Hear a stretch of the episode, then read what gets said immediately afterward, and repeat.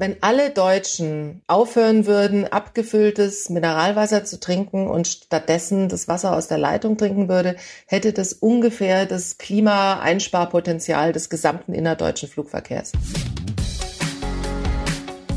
Ideen für ein besseres Leben haben wir alle. Aber wie setzen wir sie im Alltag um? In diesem Podcast treffen wir jede Woche Menschen, die uns verraten, wie es klappen kann. Willkommen zu Smarter Leben Ich bin Lenne Kafka und das ist heute meine Gästin. Hallo, ich bin Katharina Schickling, Buchautorin und Dokumentarfilmerin.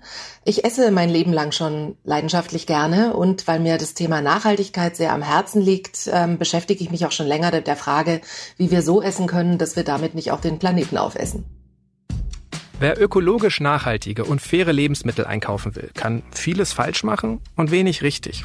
Naja, so wirkt es zumindest manchmal, weil in Supermärkten meist transparente Infos fehlen, die ganzen Siegel eigentlich mehr verwirren als weiterhelfen und ja, etliche Firmen halt eher Greenwashing betreiben, als dass sie wirklich was für die Umwelt tun.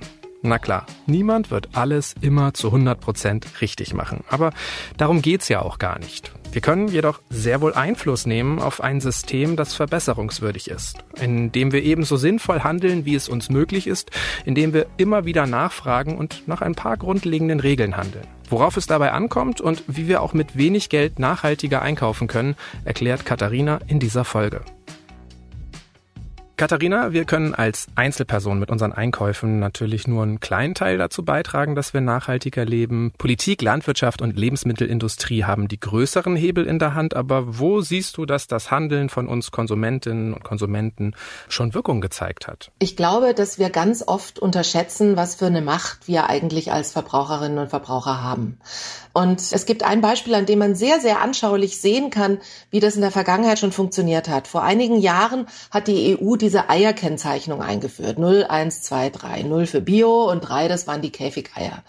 Und innerhalb von Tagen, spätestens Wochen sind die Käfigeier komplett aus dem losen Handel verschwunden. Und zwar nicht, weil das verboten gewesen wäre, sondern weil die einfach niemand mehr gekauft hat. In dem Moment, wo wir ganz einfach feststellen konnten, dieses Ei kommt von einem furchtbar geschundenen Tier, haben das die Leute einfach nicht mehr gekauft und es hat sich für den Handel nicht mehr gelohnt. Ärgerlich daran ist, dass diese Eier dann in die verarbeiteten Produkte gegangen sind und dort auch bis heute sind, weil es bis heute keine Deklarationspflicht ähm, bei verarbeiteten Produkten gibt. Das ist also klar eine Gesetzeslücke. Aber das zeigt, wie mächtig wir mit unseren Entscheidungen sind.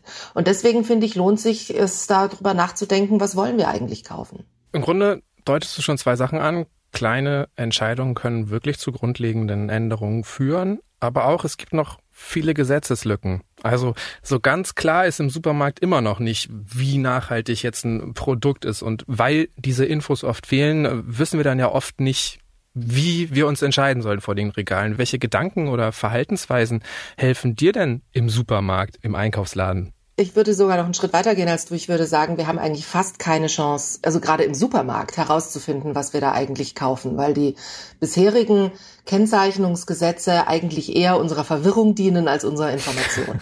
Also mein Bestreben ist immer, so wenig Stationen wie möglich zwischen den Erzeuger meines Essens und mich zu kriegen. Der Idealfall ist natürlich, ich kann im Hofladen eines Bauernhofes einkaufen. Da weiß ich ganz genau, ähm, was ich kaufe. Es handelt sich komplett um unverarbeitete Waren und ich kann die Bäuerin oder den Bauer fragen, wie habt ihr denn das gemacht? Wie haltet ihr eure Tiere? Wie baut ihr eure Karotten an? Das ist natürlich der Idealfall. Den haben wir aber halt oft nicht. Und dann gibt's ja aber sozusagen Stufen drunter. Also es gibt Wochenmärkte, auf denen Erzeuger verkaufen und nicht irgendwelche Leute, die dann auch selber im Großmarkt eingekauft haben. Es gibt Einzelhändler, Metzger, Gemüsehändler, Bäcker, die handwerklich gut arbeiten. Also ich habe zum Beispiel einen, einen ganz wunderbaren türkischen Gemüsehändler bei mir zwei Ecken weiter, von dem ich weiß, dass der einfach nur gute Sachen einkauft. Bei dem gibt's auch Sachen öfter mal nicht. Gute, vertrauenswürdige Händler, bei denen ich eben auch fragen kann, wo kriegt ihr das her und wie ist das erzeugt worden. Und dann denke ich mal, kommen wir nicht drum rum, uns tatsächlich ein bisschen eben auch schlau zu machen und so ein bisschen zu lernen, was gibt's denn für Siegel, was sagen die aus? Was bedeutet es denn, wenn das oder das auf der Verpackung draufsteht? Ähm, weil man kann dann mit der Zeit schon ein gewisses Gefühl dafür entwickeln, wo man Gefahr läuft, eine Mogelpackung zu kaufen und wo man tatsächlich brauchbare Informationen über das Produkt bekommt. Also Nachfragen hilft. Wir sollten dort einkaufen, wo man nachfragen kann. Es hilft, wenn es wenig Zwischenschritte im Handel gibt und die Lebensmittel auch möglichst unverarbeitet sind. Die Orte, wo man einkaufen kann, also die du jetzt vorschlägst, die klingen für mich aber durchaus nach teureren Preisen. Wie bleiben denn die Lebensmittel trotzdem einigermaßen erschwinglich? Also auch wenn mhm. wir auf die genannten Dinge achten wollen. Das ist eine Diskussion, die führe ich bei praktisch jeder Lesung. Also erstens, ich habe ja viele Jahre mit Tim Melzer zusammengearbeitet und wir haben für den NDR mal einen Test gemacht, wo wir einer Familie das Budget, äh, was man mit Hartz IV pro Woche für Lebensmittel zur Verfügung hat, gegeben hat und gesagt hat, ihr dürft jetzt wirklich nur Bio-Lebensmittel einkaufen. Das hat erstaunlich gut funktioniert. Die hatten am Schluss sogar sieben Euro übrig. Mit drei Faktoren. Erstens sehr konsequent saisonal einkaufen.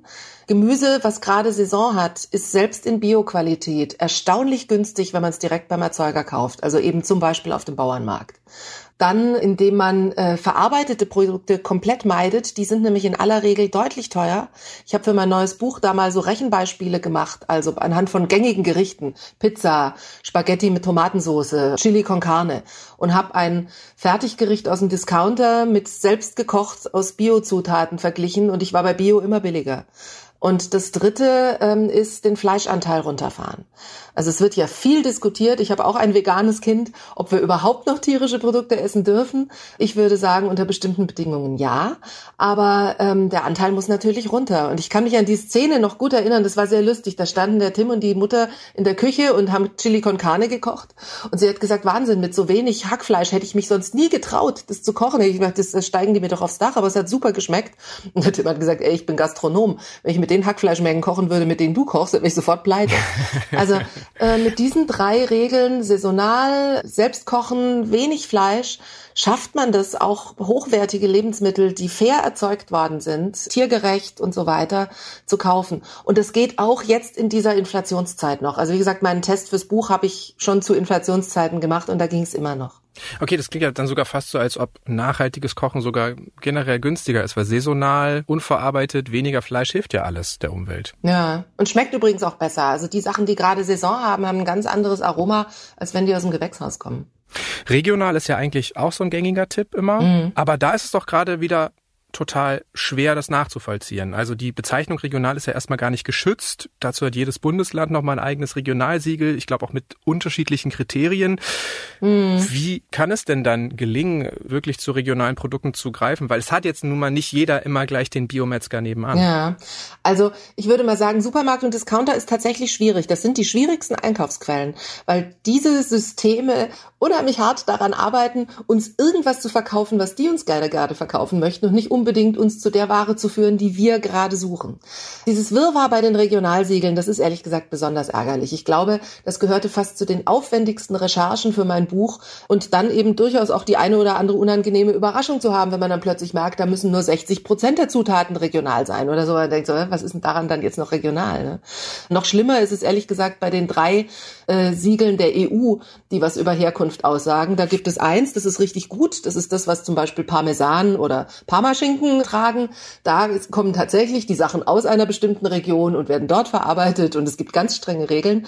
Also da habe ich tatsächlich ein Produkt aus der Region Parma. Beim Schwarzwälder Schinken aber zum Beispiel, der ein ganz, ganz ähnliches Siegel trägt, was nur eine andere Farbe hat, da ist nur geregelt, dass der Schinken im Schwarzwald geräuchert werden muss. Also theoretisch können dänische Schweine in Dänemark geschlachtet werden, in den Schwarzwald geschafft werden. Dort werden die Schinken geräuchert und dann fährt der Schinken wieder nach Niedersachsen, wird dort in Scheiben geschnitten und abgepackt. Und das ist kein erfundenes Beispiel. Das ist mit der Marktführer macht das tatsächlich so. Eins, was zum Beispiel richtig gut ist, ist das Regionalfenster. Da steht ganz genau drauf, welche Zutat ist hier regional und wo kommt die her. Und dann kann ich mich ja entscheiden. Ich glaube auch, wir dürfen da nicht zu päpstlich sein. Also selbstverständlich ist es völlig naiv zu denken, dass wir jetzt unsere Ernährung so umstellen, dass wir nur noch Sachen essen, die im Umkreis von 30 Kilometern erzeugt worden sind. Also ich finde nicht, dass wir uns jetzt den ganzen Tag kasteien müssen, denn dafür ist in der Tat das Rad, was wir hier drehen, zu klein. Aber wir können es ja in der Regel so machen. Ist denn saisonal eine bessere Entscheidungshilfe oder ist es dann auch irgendwie in der Erdbeersaison, dass ich dann mit großer Wahrscheinlichkeit irgendwie zur Gewächshaus- oder Folientunnelware im, im Supermarkt greife? Naja, das mit den Folientunneln, das ist ja leider inzwischen sehr verbreitet. Ne? Also vor Ende Mai Anfang Juni, wenn man in Süddeutschland ist, im Norden dauert es noch ein bisschen länger, schmecken deutsche Erdbeeren einfach nicht. Und vorher sollte man die auch nicht kaufen. Wie gesagt, der Handel hält das vor, was sich gut verkauft. Und solange sich alle Leute auf die ersten Erdbeeren stürzen und ich die besonders teuer verkaufen kann, werden die Bauern Folientunnel auf ihre ähm, Felder packen und dafür sorgen, dass sie unter den Ersten dabei sind, damit sie dieses Geschäft machen. Und wenn wir aber diejenigen belohnen, die warten und die uns Ware verkaufen, die dann auch gut schmeckt und dann wirklich nur das kaufen, dann werden sich die Obsthändler daran orientieren. Ich komme nochmal auf meinen türkischen Gemüsehändler. Der hatte irgendwann mal ganz wenig von so einer alten Erdbeersorte, die heißt Mieze Schindler. Ein unglaubliches Geschmackserlebnis. Also die waren ziemlich teuer und die vergammeln innerhalb von 48 Stunden. Da versteht man plötzlich, wie eine Erdbeere eigentlich schmecken muss. Und was die ich sage mal, was die Aromahersteller für einen Geschmack versuchen zu treffen beim Erdbeeraroma. Das ist der Wahnsinn. Das ist was ganz anderes als die Erdbeeren, die ich bis dahin gegessen hatte. Und die gingen so gut, dass der die inzwischen steigenweise einkauft, wenn es die gibt. Und trotzdem kriegt man immer nur zwei und muss die auch vorbestellen, weil die innerhalb von einer Stunde verkauft sind. Wie sieht's denn mit Bio aus? Ist das immer eine sichere Entscheidung? Eine sinnvolle Entscheidung in der jeweiligen Warengruppe? Also es ist so. Es gibt natürlich Erzeuger, die sich das Bio-Siegel nicht leisten und die trotzdem ganz tolle Arbeit machen. Also ich kann mich zum Beispiel erinnern, eine Freundin von mir, die hatte bei sich in Pfaffenhofen auf dem Dorf in der Nachbarschaft einen Metzger, der hat die Schweine selber gehalten. Da konnte man auf dem Heimweg in seinen Hof gucken, wie die da auf dem Stroh in der Sonne lagen und es gut hatten. Und äh, da würde ich sagen, da kann man auch ohne Biosiegel bedenkenlos die Wurst kaufen. Das Problem ist, dass wir ja meistens nicht die Möglichkeit haben, nachzuschauen. Also wir kriegen ein Produkt verkauft und dem sehe ich ja nicht an, ob das Tier gelitten hat oder äh, ob es gut behandelt wurde. Und Bio hat halt den extremen Vorteil, dass da für mich jemand nachschaut. Also dann kommt immer das Argument, ja, aber bei Bio gibt's doch auch so viele Skandale. Dann sage ich immer, ja, Gott sei Dank. Jeder Skandal ist ein gutes Zeichen, weil ähm, das bedeutet, dass da die Kontrollsysteme funktioniert haben und jemand hingeschaut hat. Und man muss sich einfach mal die Zahlen klar machen. Es hat vor ein paar Jahren hat mal ein Abgeordneter eine Anfrage an die Bundesregierung gestellt, wie oft denn anlasslose Kontrollen in Tierstellen stattfinden. Und dabei kam raus, ein konventioneller Tiermastbetrieb wird alle 17 Jahre anlasslos kontrolliert. Und bei diesen Kontrollen, also es hätte sich schon gelohnt, da öfter hinzugehen, weil bei 20 Prozent dieser anlasslosen Kontrollen wurden schwere Verstöße gegen Tierschutzregeln gefunden. In Bayern kommen die sogar nur alle 48 Jahre. Ein Biobetrieb wird einmal im Jahr anlasslos kontrolliert. Okay, also egal wo ich Bio kaufe, ich kann schon mal sicher sein, dass es häufiger kontrolliert wird als gewöhnlich. Viel häufiger, viel häufiger. Dann habe ich das Thema Pestizide ne, bei Obst und Gemüse. Also regelmäßig wird sowas ja von Organisationen wie Ökotest oder Stiftung Warentest überprüft und immer werden bei konventionellem Obst und Gemüse erhebliche Mengen Pestizide äh, gefunden. Da muss man sich halt überlegen, ob man das möchte. Und dann muss man sich ja auch einfach klar machen, der Umgang mit der Ressource Natur ist halt in der biologischen Landwirtschaft so unendlich viel besser, dass man, wenn man es ernst meint mit dem Thema Nachhaltigkeit, dann ist Bio eigentlich ohne Alternative. Es gibt ja verschiedene Siegel. Welches findest du besonders sinnvoll oder findest du, irgendeins ist nicht äh, ausreichend genug? Naja, also das EU-Biosiegel oder auch das deutsche Biosiegel, die haben ja die gleichen Kriterien, ist so ein Mindeststandard, würde ich sagen. Also es gibt die großen deutschen Verbände, ähm, Naturland, Bioland, Demeter, die noch etwas strengere Richtlinien haben. Also die haben zum Beispiel strengere Auflagen beim Tierwohl und auch nochmal eine etwas höhere Kontrolldichte. Also da würde ich dann sagen, wenn man es ganz gut machen will, dann liegt man mit denen besser. Wenn es einem besonders um Tierwohl geht, dann ist Demeter eine gute Wahl, weil die nun wirklich ganz besonders, also da dürfen zum Beispiel die Kühe immer ihre Hörner behalten, was für deren Temperaturhaushalt und für die Hackordnung im Stall und so ganz wichtig ist. Also mir sind diese anthroposophischen Sachen alle ein bisschen suspekt, aber ich habe zum Beispiel mal mit einem Bauern geredet, der Demeter Heumilch erzeugt und er sagt, weißt, dann vergraben wir halt mal so ein Horn auf der Weide, ist mir wurscht, glaube ich nicht dran, aber ich finde den Rest gut und mit dem Siegel kann ich meine Sachen besser ver vermarkten. Das fand ich dann eigentlich auch ganz sympathisch. Wir sind bei Bio immer so direkt beim Metzger nebenan, beim Erzeugermarkt, beim Bioladen. Was gibt's denn da auch für andere Alternativen, vielleicht auch online oder so, die nicht jeder kennt? Machst du da was, was vielleicht der Durchschnitt nicht tut? Ja, also ich habe mir in den letzten Jahren angewöhnt, da an einigen Stellen Projekte zu unterstützen, die ich echt gut finde. Also es gibt zum Beispiel mittlerweile eine Plattform, die heißt Crowdfarming, wo eine ganze Reihe von Bauern ihre Produkte europaweit direkt vermarkten. Also mir gehört beispielsweise seit einigen Jahren ein Orangenbaum in Valencia, wo ich Anspruch auf, weiß ich nicht, 80 Kilo Orangen im Jahr habe oder sowas. Und das Tolle daran ist, dass diese Produkte, die man da kauft, also die bestellt man sozusagen vor. Also ich schreibe denen und sage, ich nehme jetzt 15 Kilo Orangen. Und es kostet ungefähr das, was so Bio-Orangen im Laden dann auch kosten würden. Aber ich krieg die halt unfassbar frisch. Für den Bauern ist es toll, weil viel mehr Geld von meinem Preis bei ihm landet und nicht auf, an irgendwelchen Zwischenstationen. Und die ernten das halt und 48 Stunden später sind die Orangen bei mir in München. Und dann kann ich die auch vier Wochen aufbewahren. Weil uns muss ja immer klar sein, das, was wir im Laden kaufen, das liegt ja schon drei Wochen irgendwo in Zwischenlagern und so. Und deswegen ist es dann noch nicht mehr arg frisch. Und das, was ich krieg, ist super frisch. Also das finde ich ist eine tolle Sache. Und auch Fleisch kann man inzwischen richtig gut online kaufen. Also es gibt einige Projekte inzwischen, die ähm, sich auf die Fahnen schreiben, dass sie das ganze Tier vermarkten. Also da wird das Tier erst geschlachtet, wenn es für jedes Stück einen Abnehmer gibt. Und dann kriegt man halt so Mischpakete. Das ist dann auch gar nicht so teuer. Also weil wir ja immer wieder beim Preis sind. Es gibt zum Beispiel eine Initiative in Oberbayern, die sich um die Vermarktung der männlichen Kälber bemühen. Also bei Milch fallen ja immer männliche Tiere an, die nicht zur Milchkuh taugen.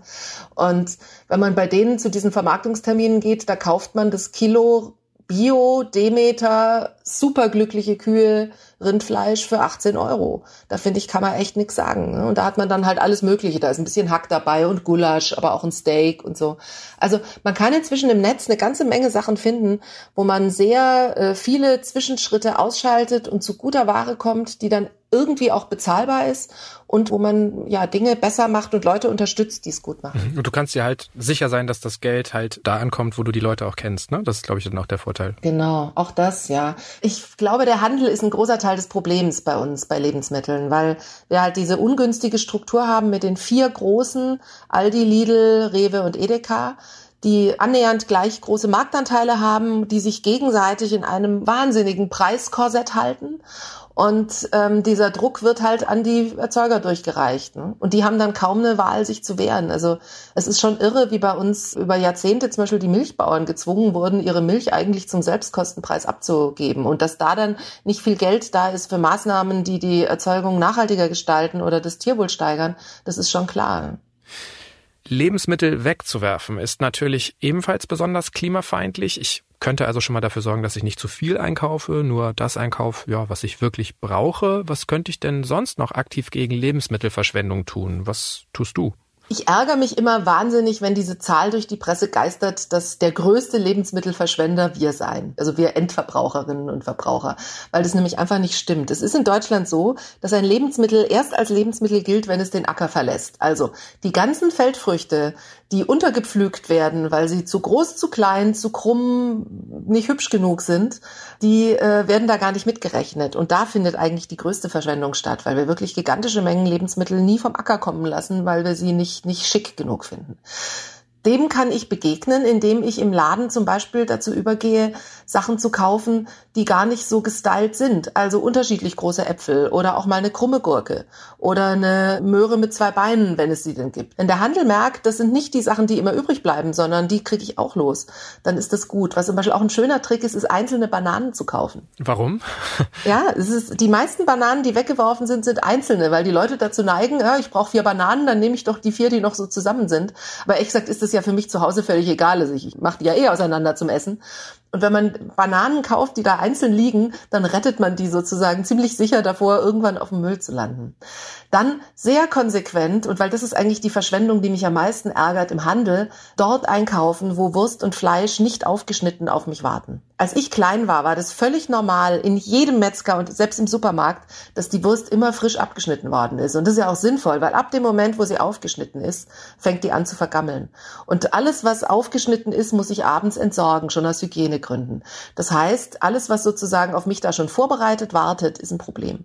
Deswegen würde ich grundsätzlich Wurst und Fleisch nur in Geschäften kaufen, wo immer erst frisch aufgeschnitten wird in dem Moment, wo ich es haben will und wo am besten ein Teil des Fleischs auch einfach im Kühlschrank liegt und nicht in der Auslage. Ich meine, ich muss ja Schnitzel nicht sehen, damit ich weiß, wie ein Schnitzel aussieht. Und dasselbe gilt dann auch für Käse, ne? Ja, absolut. Also alles, was schon aufgeschnitten ist, wird abends weggeworfen und das ist einfach eine Verschwendung, die nicht sein muss. Wie richtest du denn eigentlich auch deine Ernährungsweise danach aus? Also rein pflanzlich scheinst du schon mal nicht zu essen? Nein.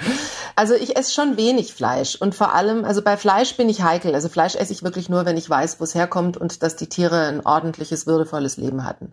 Ich habe zu oft in konventionellen Stellen gedreht und ich meine, die Stelle, in die ich reinkomme, das sind ja im Zweifel die, die ein gutes Gewissen haben. Aber man kann den Fleischanteil ja reduzieren, das ist ja sowieso gesünder, dann kann man sich auch gutes, hochwertiges Fleisch leisten. Und ansonsten, ehrlich gesagt, ich habe gar nicht das Gefühl, dass ich mich besonders einschränke. Also wenn man sich mal dran gewöhnt hat, die Sachen zu essen, die gerade Saison zu haben, dann macht es auch, finde ich, auch fast mehr Spaß. Nee, genau, bei einer Ernährungsweise muss ja auch überhaupt keine Einschränkung sein. Ne? Es ist ja einfach erstmal eine bewusste Entscheidung, sich auf eine bestimmte Art und Weise zu ernähren und das kann sich ja auch bereichernd anfühlen. Mhm. Aber Du redest ja auch viel von unverarbeiteten Lebensmitteln. Wäre ja zum Beispiel auch naheliegend, sich nach dem Clean Eating Prinzip zu ernähren. Oder wenn es ums Klima geht, wird ja auch gern die Planetary Health Diet erwähnt in diesem Zusammenhang. Ja, und ehrlich gesagt, die Planetary Health Diet ist ganz lustig. Als ich, als ich mein Buch äh, angefangen habe, war ich relativ schnell bei so einem Bild, was hat denn mein Großvater vor 100 Jahren auf dem Dorf in der Nähe von Frankfurt so gegessen? Das hat mich einfach interessiert. Ich hatte den vor Jahren mal interviewt und hatte eben da noch Unterlagen dazu und habe einfach mal geguckt. Und als ich das dann verglichen habe mit der Planetary Health Diet, habe ich wirklich lachen müssen, weil ich gesagt habe, das ist exakt das. Also vor 100 Jahren haben wir ziemlich präzise von den Mengen her, also es gibt ja auch, es gibt Historiker, die das ja erforschen, wie viel Hülsenfrüchte haben wir früher gegessen oder so. Das ist praktisch eine Punktlandung bei dieser Planetary Health Diet. Also okay, müsst ihr vielleicht auch mal kurz erklären. Ne? Es ist eine Ernährungsweise, die von Forschern entwickelt wurde, um den Klimazielen näher zu kommen und grob gesagt weniger Fleisch, mehr Hülsenfrüchte, mehr Gemüse. Genau, das kommt ungefähr hin. Also wenn man sich dieses Bild einfach nochmal vor Augen führt, wie haben die Leute denn damals gegessen und warum? Also zum Beispiel hatten die ja alle keinen Kühlschrank. Man hat Milchprodukte frisch am Tag gekauft und sofort verbraucht. Man hat Fleisch sofort verbraucht. Und weil das natürlich alles mühsam ist, hatte man das dann auch nicht so oft, während man die Dinge, die man gut lagern konnte, viel häufiger gegessen hat. Eben zum Beispiel Hülsenfrüchte, die man jahrelang aufbewahren kann, wenn sie getrocknet sind. Ne? Und äh, wenn man sich das angewöhnt, so ein bisschen so zu essen. Also ich, ich, ich, wie gesagt, ich bin da nicht so päpstlich. Ich finde nicht, dass jetzt niemand jemals wieder eine Avocado essen darf oder so. Das finde ich ist, ist unrealistisch. Aber wenn man sich das so als in der Regel Richtschnur angewöhnt, dass man sagt, ich überlege, was hat jetzt gerade Saison und das koche ich selbst, dann ist man ganz gut dabei. Und dann muss man sich ja auch immer wieder sagen, es ist ja gar nicht so aufwendig. Also ich habe jetzt zum Beispiel gestern gerade einen großen Topf Grünkohleintopf gekocht. Das war jetzt nicht wahnsinnig viel Arbeit. Ob ich da jetzt einen riesigen Topf koche oder einen kleinen, ist vom Aufwand her fast gleich. Ähm, vom Energieaufwand auch besser, wenn ich mehr auf einmal koche und nicht jedes Mal wieder Herd hochheize und so. Und das habe ich jetzt halt eingefroren. Da habe ich meine eigene Convenience. Und dann kann ich auch an Tagen, wo ich viel gearbeitet habe und Stress habe und keine Lust mehr habe, eine Stunde am Herd zu stehen, haue ich das einfach in den Topf und habe nach fünf Minuten ein gutes Essen. Wenn du jetzt schon die Avocado erwähnst und sagst, ja, die jetzt auch nicht zu doll verteufeln, was schmiere ich mir denn am besten aufs Brot, wenn ich mich jetzt aus ökologischen Gründen vegan ernähre? Also ist dann der vegane Frischkäse besser als die Avocado, die Linsenpaste besser als das Hummus? Was ist die beste Wahl? ja, also das gehörte, glaube ich, für mich zu den erstaunlichsten Erkenntnissen, als ich für mein Buch jetzt recherchiert habe. Also ich habe so bestimmte Dinge einfach vorher als gegeben akzeptiert. Also zum Beispiel veganer Fleischersatz ist natürlich vom CO2-Abdruck her besser als ähm, richtiges Fleisch. Das ist auch so. Aber wenn man sich dann anschaut, was ist denn der CO2-Abdruck einer Guacamole aus Avocado, dann stellt man fest, das ist viel besser als der vegane Fleischersatz. Also da merkt man dann, manchmal muss man einfach auch die richtigen Sachen miteinander vergleichen. Also ob jetzt äh, mein veganes Kind sich die ähm, Fake-Teewurst oder die Avocado aufs Brot schmiert, da ist die Avocado ehrlich gesagt besser. So, und dann kann ich es ja bei der Avocado aber immer noch richtig machen und sagen, okay, dann kaufe ich halt die spanische Bio-Avocado, die Tröpfchen bewässert worden ist und nicht die peruanische Avocado, die im Zweifel auch gar nicht so gut schmeckt, weil sie unreif geerntet wurde und die mit dafür verantwortlich ist, dass da ganze Flussläufe trocken laufen. Ne? Also dann kann ich ja sozusagen kleinteilig immer noch eine bessere Entscheidung treffen. Und die Guacamole lieber selber machen als fertig. Das sowieso, weil dann habe ich auch nicht die ganzen Konservierungsstoffe drin. Aber mir ist zum Beispiel, also bei diesem Thema Fleischersatz oder, oder Milchersatz oder so, muss man auch wirklich genau hinschauen. Da gerät man mit dem CO CO2-Abdruck auch an Grenzen. Also ähm, beispielsweise wird dann gerne verglichen, wie ist denn der Wasserverbrauch beim Herstellen von einem Liter Milch oder von einem Liter Hafermilch oder von einem Liter Mandelmilch. Also Mandelmilch ist zum Beispiel ein ganz schwieriges Produkt, weil Mandeln wachsen ja in aller Regel in Gegenden, wo es heiß und trocken ist. Also 98 Prozent der Weltmandelernte stammt aus Kalifornien, eine Gegend, die sogar regelmäßig in den Nachrichten ist, weil es da so lange jetzt schon so schlimm trocken ist. Insofern ist natürlich jeder Tropfen Wasser, den ich da verbrauche, ein Problem. Und wenn ich dann weiß, dass ich für so einen Liter Mandelmilch 1000 Liter Wasser brauche, dann ist das nicht gut. Das Wasser, was für einen Liter Milch verbraucht wird, fällt in der Regel sowieso in Form von Regen, weil Milch also Viehweidehaltung von Kühen in aller Regel stattfindet in Gegenden, wo es eher feuchter ist, weil da muss ja Gras wachsen, sonst haben die ja nichts zu fressen. Und Kühe stehen in aller Regel auf Böden, auf denen ich sowieso keinen Ackerbau betreiben könnte, weil sie dafür gar nicht gut genug sind. Und dann ist es ökologisch schon eine sinnvolle Sache, da einen Wiederkäuer draufzustellen, der dieses Gras in ein für uns hochwertiges Lebensmittel verwandeln kann. Also dieses Gucken auf den CO2-Abdruck ist da manchmal gar nicht so zielführend. Wenn man jetzt nach Ersatzprodukten schaut, dann würde ich sagen, eine Richtschnur ist immer, sie sollten nach idealerweise möglichst wenig Zusatzstoffe enthalten. Dann äh, ist da natürlich ein regionales Produkt immer schöner als eins, was weit herkommt. Also im Zweifel dann halt besser die Hafermilch als die Soja, Reis oder Mandelmilch. Okay, wir sind jetzt durch die ganzen äh, Lebensmittel durchgehüpft. Ich versuche es mal in meinem Kopf zu ordnen. Also Frischware ist immer besser als verarbeitete Produkte. Das heißt, Pasten aus Gemüse machen, äh, Avocado oder so ist besser als Ersatzprodukte von Milch und Fleisch oder Fisch. Die sind aber im ökologischen Sinne immer noch sinnvoller als Fleisch- oder Milchprodukte. Ja, mit Einschränkungen. Ich habe ich hab kürzlich ein ganz interessantes Interview mit einem Forscher gehabt, der hat gesagt, eigentlich das Fleisch, was wir nicht mehr essen sollten, ist Huhn und Schwein, weil die stehen mit uns in einer Futterkonkurrenz. Also deren Futter wird auf Flächen angebaut, wo man auch Essen für uns anbauen könnte. Aber die Wiederkäuer, die zwar auf den ersten Blick diese schlechte CO2-Bilanz haben wegen dem Methan, was die rauspupsen und so, aber nochmal, die stehen auf Böden, mit denen wir sonst nichts Sinnvolles anfangen können. Und diese, so eine Kuhweide ist fürs Klima toll. Also die, äh, mit den Kuhfladen wird die Humusbildung angeregt, die bindet viel, viel mehr äh, CO2 als ein Ackerboden. Dann sorgen die Kühe, wenn sie da drauf rumlaufen, dafür, dass der Boden besser durchwurzelt wird. Dann speichert er sehr viel mehr Wasser, was ja jetzt gerade bei uns, ich meine, in den letzten Jahren äh, mit diesen Dürreproblemen, die wir auch in Deutschland zunehmend haben, ist es ja wichtig, dass der Boden eine gute Speicherfähigkeit für Wasser hat. Und insofern würde ich sagen, ähm, zum Beispiel eben Milchprodukte sind sinnvoll, aber halt aus der richtigen Quelle. Das muss dann halt eine Kuh sein, die wirklich eine Weidekuh ist. Und mit Weidekuh ist dann nicht das gemeint, was wir da oft kriegen, nämlich Kriterien, die sich die Molkerei selbst ausgedacht hat und die dazu führen, dass die Kuh doch 80 Prozent der Zeit im Stall ist, sondern eine Kuh, die wirklich den größten Teil des Jahres draußen auf der Wiese steht und den restlichen Teil des Jahres frisst sie im Stall das Heu von der Wiese. Dann ist das ökologisch sinnvoll, weil, weil wir da dann mit diesem Boden was Sinnvolles tun. Und da ist es dann natürlich auch so, dass irgendjemand auch das Fleisch essen muss, was da anfällt, weil auch diese Kühe sterben irgendwann und auch diese Kühe haben männliche Kälber, die man verwerten muss. Also grundsätzlich, wie gesagt, finde ich, kann man schon tierische Produkte essen, aber es muss halt auf die richtige Weise passieren. Genau, und wir sollten es aber vor allen Dingen auch seltener tun, ne? sagen ja auch aktuelle genau. Studien. Also im, im Januar kam, glaube ich, die NABU-Studie raus, die im Grunde auch das gesagt hast, was du jetzt erwähnt hast. Ähm, es müssen nicht alle Menschen vegan leben, aber eben viele Menschen deutlich weniger Fleisch- und Milchprodukte essen. Ich meine, das regelt sich dann ja auch von alleine. Also wenn ich sage, ich füttere eben nicht mehr Hochleistungskühe mit Kraftfutter aus südamerikanischem Soja, sondern ich stelle zwei Nutzungsrinder deren Fleisch eben auch ganz gut verwertbar ist, auf eine Wiese, dann habe ich zwangsläufig auch weniger. Also dadurch reduziert sich ja die Menge und damit regelt sich das eigentlich ganz von allein. Also wir müssen uns immer klammern, die Natur hat uns ja ganz gut aufgestellt. Also nochmal, vor 100 Jahren, meine Großeltern haben sich ganz nachhaltig ernährt, einfach indem sie es so gemacht haben, wie es langfristig in so einem Dorf, in diesem Mikrokosmos funktioniert. Und wenn wir uns darauf so ein bisschen besinnen, dann sind wir ganz schnell bei einem nachhaltigen Umgang mit der Ressource Natur wir tun ja auch oft so, als ob Deutschland als Ganzes eine kleine Region ist, aber ich frage mich auch so ein bisschen, wie allgemein wir diese Aussagen überhaupt treffen können. Ne? Du redest jetzt sehr viel über Bayern, ich wohne in Hamburg, bin viel dichter dran an der Küste. ist es für einen Norddeutschen nachhaltiger Fisch zu essen als für dich, die jetzt in München lebt? Absolut. Ich denke mal, das ist ja auch ein Punkt bei der regionalen Küche, dass man einfach die Lebensmittel dort nutzen sollte, wo sie gut verfügbar sind.